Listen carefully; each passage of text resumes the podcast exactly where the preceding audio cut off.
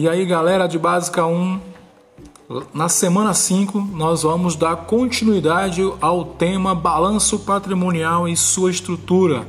Então, lá no Blackboard, lá na pré-aula, você já vai encontrar todo o material postado sobre balanço patrimonial, falando sobre sua estrutura.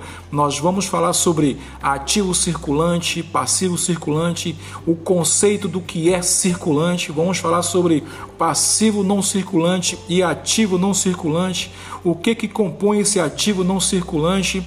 Vamos falar sobre o patrimônio líquido e sua estrutura, as contas que fazem parte do patrimônio líquido.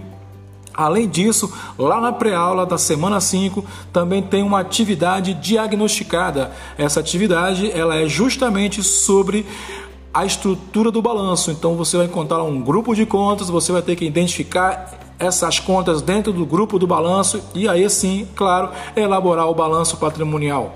Não esquecendo que lá na semana 4, voltando na semana 4, é, lá na pós-aula, nós temos lá a atividade de consolidação do conhecimento. São duas atividades, uma não pontuada e a outra pontuada.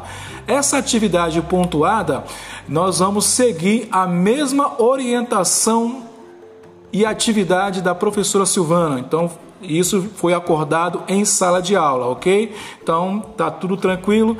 Vamos seguir em frente e Somos Contabilidade Básica, galera. Valeu!